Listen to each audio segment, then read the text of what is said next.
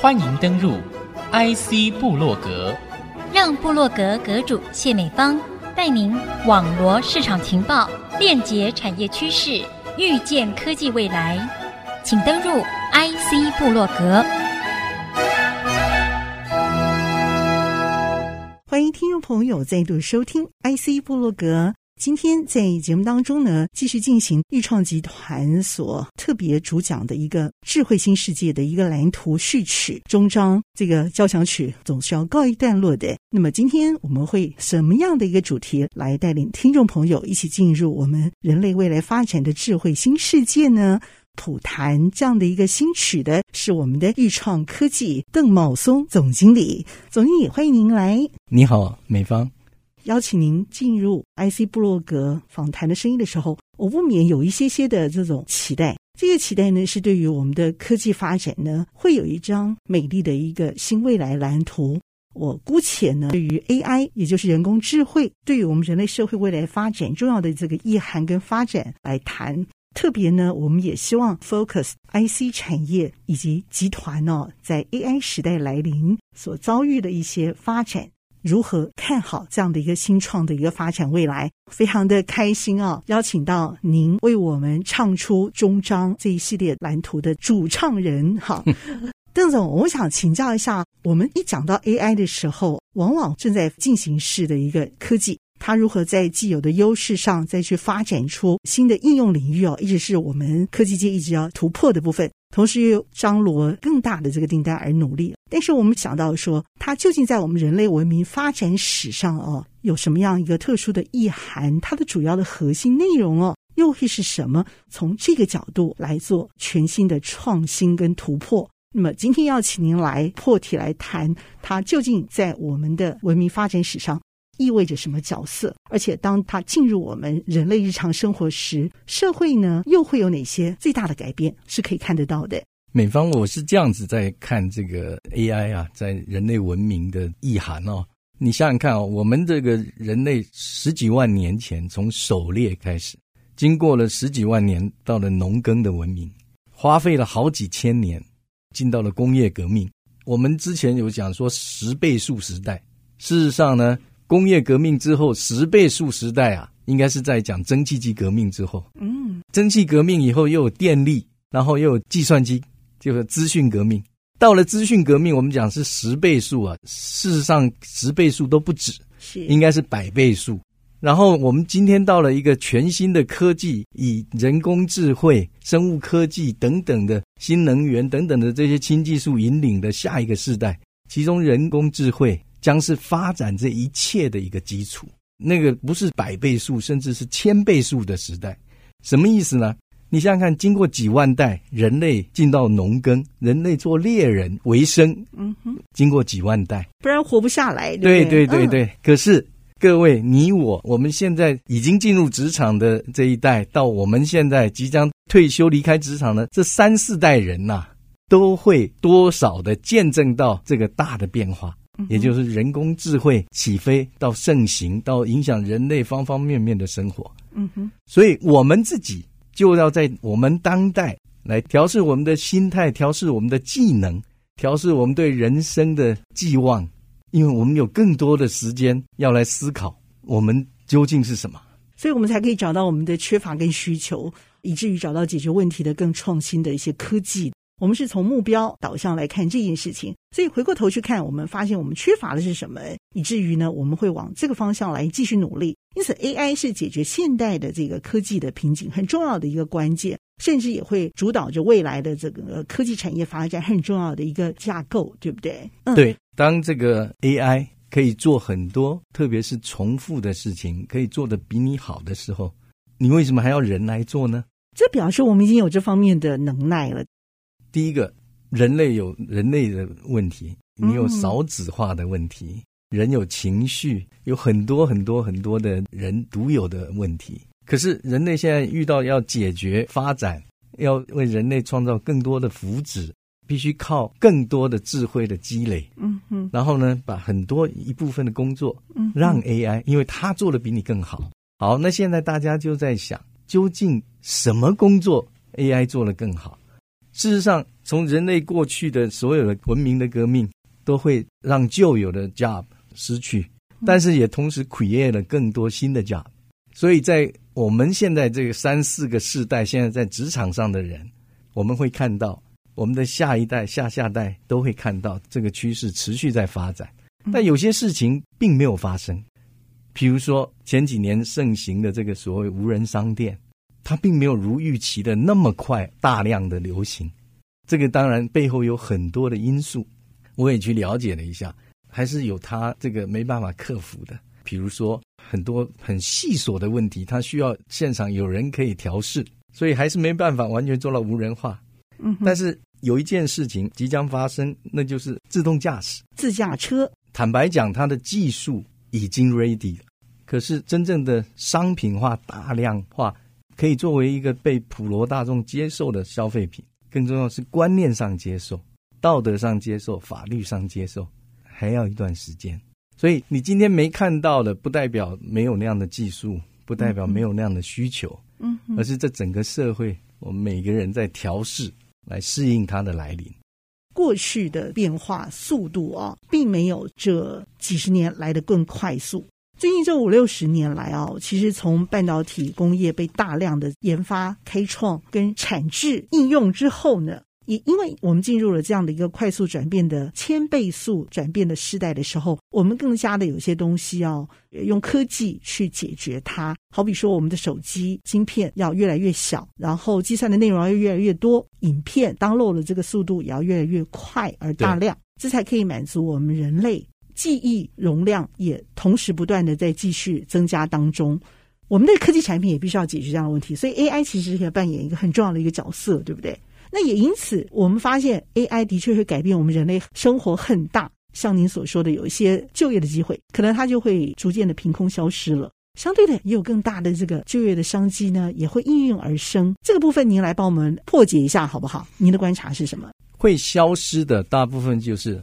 重复要处理很大量资讯的这些，譬如说投资建议、投资分析，譬如说 accounting 簿记。但是同样的，譬如说你买卖股票，你是很频繁的交易，这种呢会被取代。可是你如果说你一辈子只会有一两次的，譬如说婚姻之商，譬如说你买卖房子。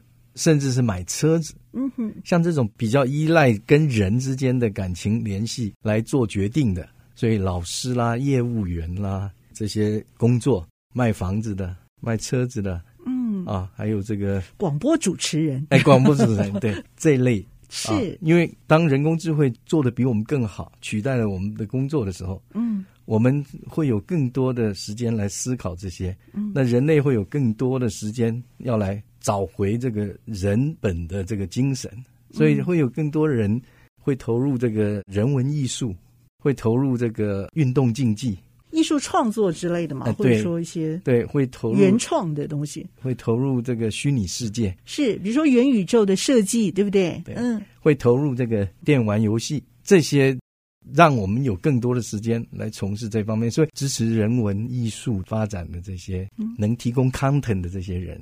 能提供这个运动竞技的 content 的这些人啊，嗯、比如说 coach 教练啊，对不对？能提供电玩嗯。游戏 content 的这些人，设计玩家对，嗯，能提供元宇宙里面 content 的这些越来越丰富，是有更多的这个生意模式跟这个工作机会。嗯、这里也让我们一听了然哈，知道有一些这个原创式的跟我们的这个设计是不是能够到位。以及找得到满足这种开创的好奇心，好，这方面的这个玩家设计者，空间很大的一个发展的就业机会跟市场啊，那这个也在在的牵动着我们的这个产业发展的可能性嘛，对不对？对，那这也是我们人类想象空间啊，可以最多的去做新的 layout 跟设计的地方。我们前几年到现在，大家都一直有一个威胁，说蜜蜂变少了。造成很大的生态的浩劫，是就是这个授粉没有了蜜蜂来授粉，有人就在研究啦。那蜜蜂万一灭绝了怎么办？嗯哼，顺便提一下，人工智慧不是只是人的智慧啊，嗯，它是可以仿任何万物的智慧、啊。对对对对，譬如说蜜蜂授粉这样的一个动作，它灭绝了，就发展这个所谓的类似无人机这样的蜜蜂，非常微小，像蜜蜂那样大小的哦。然后呢，就去授粉，它就一样到处飞，看到花它就会去粘，就会把它的脚让它能吸粉。好，那这里面呢，它就要有一个智慧，它要辨别什么是花啊、哦，什么是有花粉。对，所以我们就会给它建模，它会比对，然后一直学习哦，这些都是花，所以它的授粉率就很高。嗯啊、有道理。对，那我就在每一个区域，每个区域养蜂，对不对？养这种人工蜂，嗯，那它就会去完成这个工作。可是蜜蜂难道只有这个功能吗？所以人类以为说我有一个 solution 解决的这个蜜蜂灭绝，你是真的终极的 solution 吗？这个 solution 是真的可以完全的 replace 蜜蜂吗？嗯，你是说用无人机的方式来取代蜜蜂的生态？当我们人类遇到的这个挑战，嗯、我们会想出来用这样的方式因应。哦，这个在技术上是可行的。那也可以用类似人脸辨识这样来辨识花朵，可行的。这背后没有办法，你去做道德或者价值的判断，说这样子对还不对？可能是你没有办法挽救蜜蜂灭绝之后的不得不的手段。那为什么蜜蜂会灭绝呢？可能就是人类的欲望过度的开垦啊，等等等等，那个就已经超越了我们在科技发展。就好像现在很多生物科技有这么高的算力以后，嗯，很多的生物科技就会一直推陈出新。但是它可能脱离了人本的思考，脱离了人文的关怀。是的，这也是为什么？为什么说有些人对人工智慧是深不以为然？担心那个是会对人类未来的一本质的一个挑战，跟人类的毁灭。所以有很多的科幻电影都讲到说，最终人工智慧的这个所谓机器人，最后统治我们人类，我们人类成为他的奴隶。像在 Matrix，你就成为他们的 power 电力。OK，您也会认为说，回归到人类道德这样的一个行为数据这个元素加进来，才会让人工智慧这个发展更趋于完整，对不对？是的，那嗯，这个是肯定，就是说人工智慧你把它用对，譬如说最简单，我们台湾很缺电，嗯、对，我们有那么多的工厂，我们现在 Made in Taiwan 行销全球，更不要讲我们的半导体，有那么多的污水要处理，嗯，污水处理也可以用人工智慧来做。你本来可能要透过很多老师傅一天几次巡视你的污水池的状态，对不对？那你决定要做哪些剂量的投放，让你的这个处理池上能得到一个 optimize 的这个结果。比起说污水池它 real time 的一直在采取这些 data 来跟它的建模来比对，然后来修正，然后修正它的转速，修正它的种种的整个处理的 optimization 的最佳化。这比起来，这个人工智慧它能替我们省电。哦，我懂了，optimize 就是最佳化。因为科技就是要找到那个最好的办法，最高效率的时候，达到它的除污的这个效果嘛，哈，甚至可以做省水再利用。那您说的这个是及时监控的整套系统，可以让这个水的生态再生利用，符合环保法规，嗯，又是你的这个最优化的一个运作，嗯，最节能省电。是，所以 AI 的这种创新应用，而给它一个完整的执行的方案。把人类道德伦理这样的一个价值元素作为它的一个前导，让这样的 AI 发展呢才会更具有发展的价值，而且是传承很重要的一个核心所在。这个上半段的节目让我们听得出来，AI 发展很重要的一个前驱的引导因素呢，就是我们的这个人文的精神。这个是再怎么样科技发展都绝对不能缺少，那么也是核心的一环。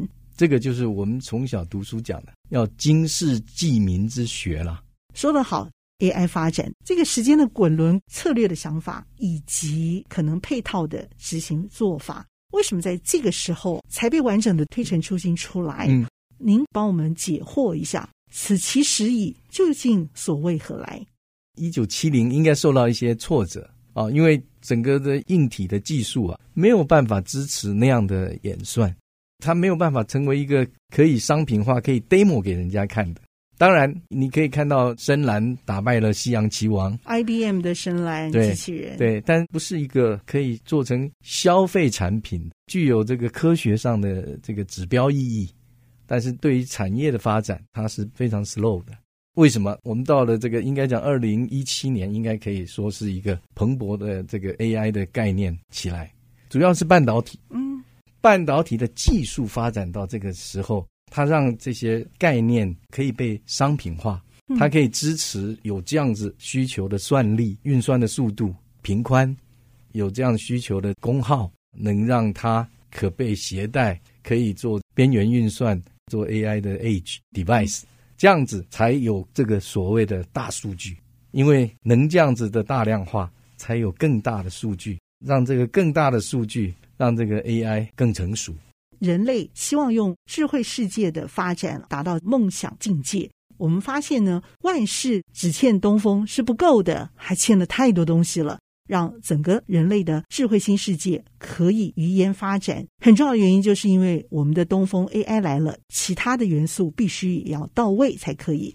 那我们人类在发展 AI 的这个历史轨迹上呢，在上世纪四十年代，科学家开始严肃探讨构造电子大脑 AI 这个时段，距离现在已经几十年的时间了。那么，为什么 AI 到现在呢，才真正的要飞跃发展？重要的时刻跟关键的因素呢，就是因为万事俱备，不欠任何西南东北风了。我想这也是很重要的一个发展背景，让我们的 AI 趋于成熟，甚至要大量起飞运用，很重要的一个关键因素。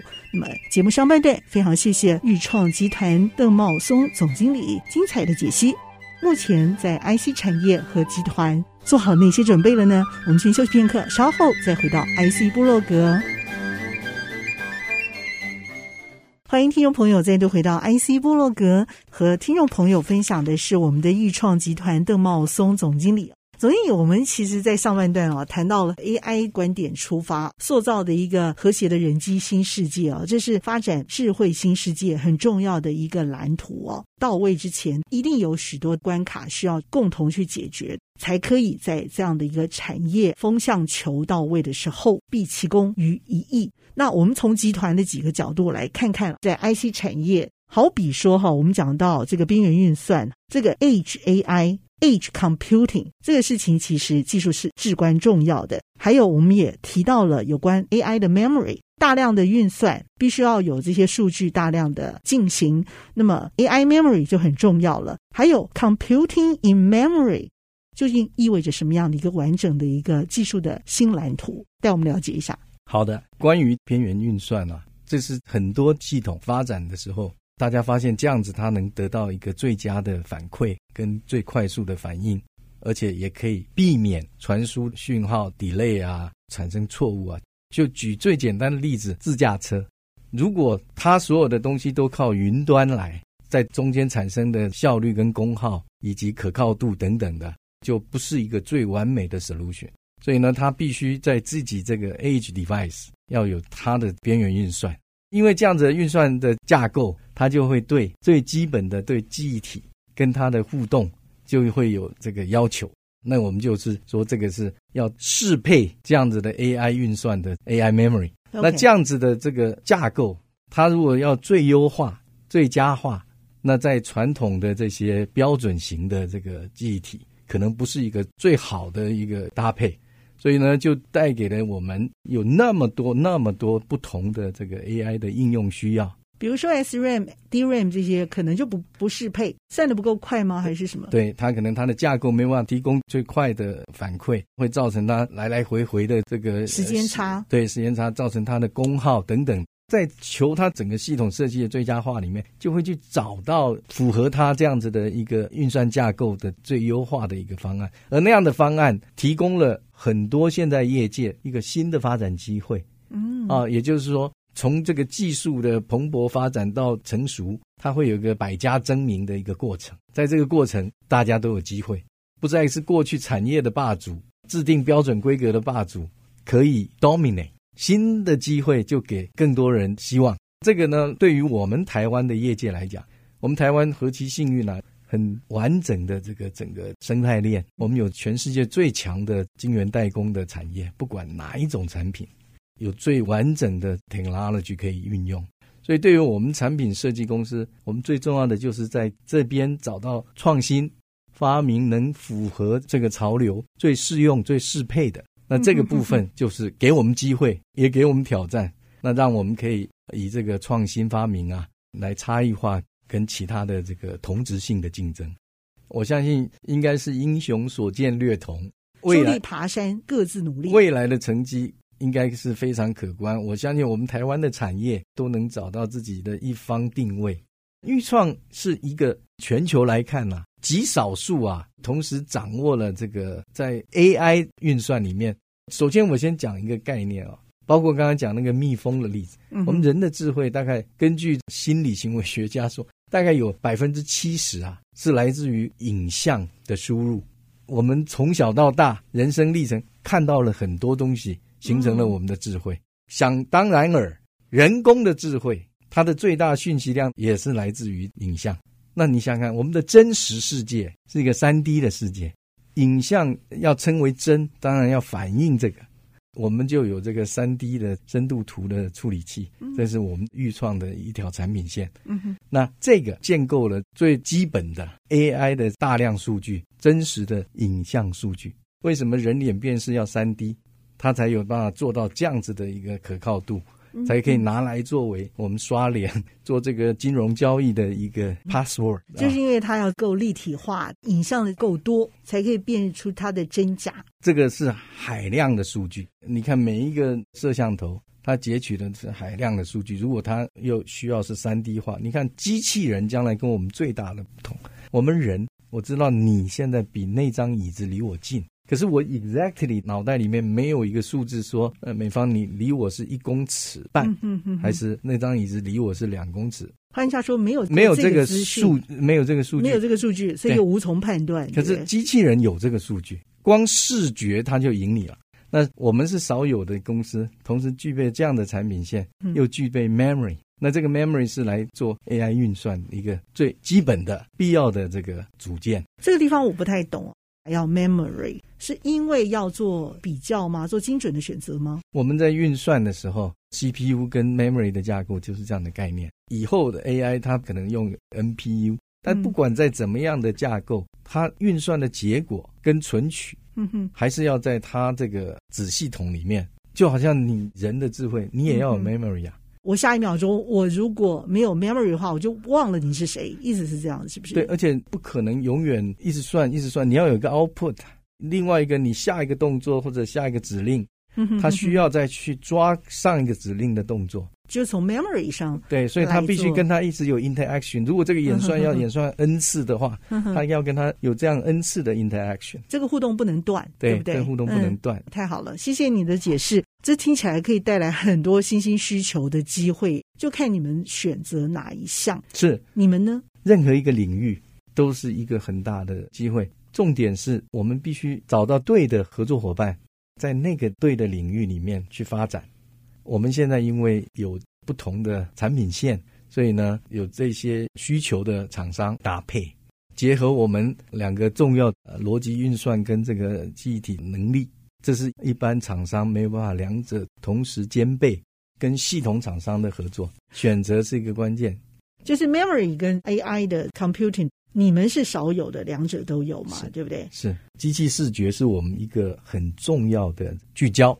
所以我们会在这个领域呢，配合不同的这个应用来发展我们的技术跟产品。这也是基于我们的核心能力，我们的创新发明应该是有一定的能见度在世界上。走进护国神山之前，你们也期许自己能扮演一个活水的角色。嗯，我觉得你们也尝试着在扮演这样的一个角色。其实这一段过程，我觉得是 AI 的发展奇幻之旅。我常常跟我们的同仁在讲，我们选择了一条人迹罕至的幽径，格外的艰辛。我们需要投资在未来，但是我们也要把今天吃饭的本事啊练好。也就是说，就像我们台湾的整体的产业发展，我们身处在其中，很庆幸这些年来有这样子的发展。我们在这里面尽我们的心力，扮演我们该有的角色。投资在未来 AI 世代，AI 带来给我们的这些机会，我们才有那个能耐去迎接这个挑战。钰创公司啊，在我们的集团经过多年的努力跟聚焦下，除了我们的这个立业之本的这个记忆体产品技术之外，我们也多年发展累积了这个高速传输跟特别是 3D 影像深度图处理的这些产品技术，加上我们一直深信，透过异质整合的技术，可以加速让我们带领我们这些产品到达 AI 时代的需要，美丽新大陆。所以这个是我们聚焦的所谓三个产品一个 technology 在走的方向。就是记忆体、高速传输控制以及我们的 3D 影像深度图处理的产品线，我们在透过一直整合，服务更多的客户对于产品的整合性的需求。透过我们的集团邓茂松总经理啊，精彩的分享，听到了豫创集团的黄金定律。我们的豫创集团正走在这一条人间罕至却是有市场新契机。恭喜我们的豫创集团走向了这一条大路。那么有了这样的一个利器呢，我们走向未来的美丽新世界、美丽新大陆，也就更加的水到渠成了。节目非常的谢谢我们的精彩的豫创集团，我们的邓茂松总经理，谢谢，谢谢主持人，谢谢美方。IC 部落格智慧新世界系列专题也到此暂告一段落。谢谢我们的豫创集团卢超群董事长。节目当中，透过集团子公司 CEO。从豫创的一个发展脉络，也看到了台湾半导体彩色世界的新未来。谢谢听众朋友您共同的参与。IC 部落格，我是谢美芳和邓茂松总经理一起在频道上和大家 say goodbye，拜拜。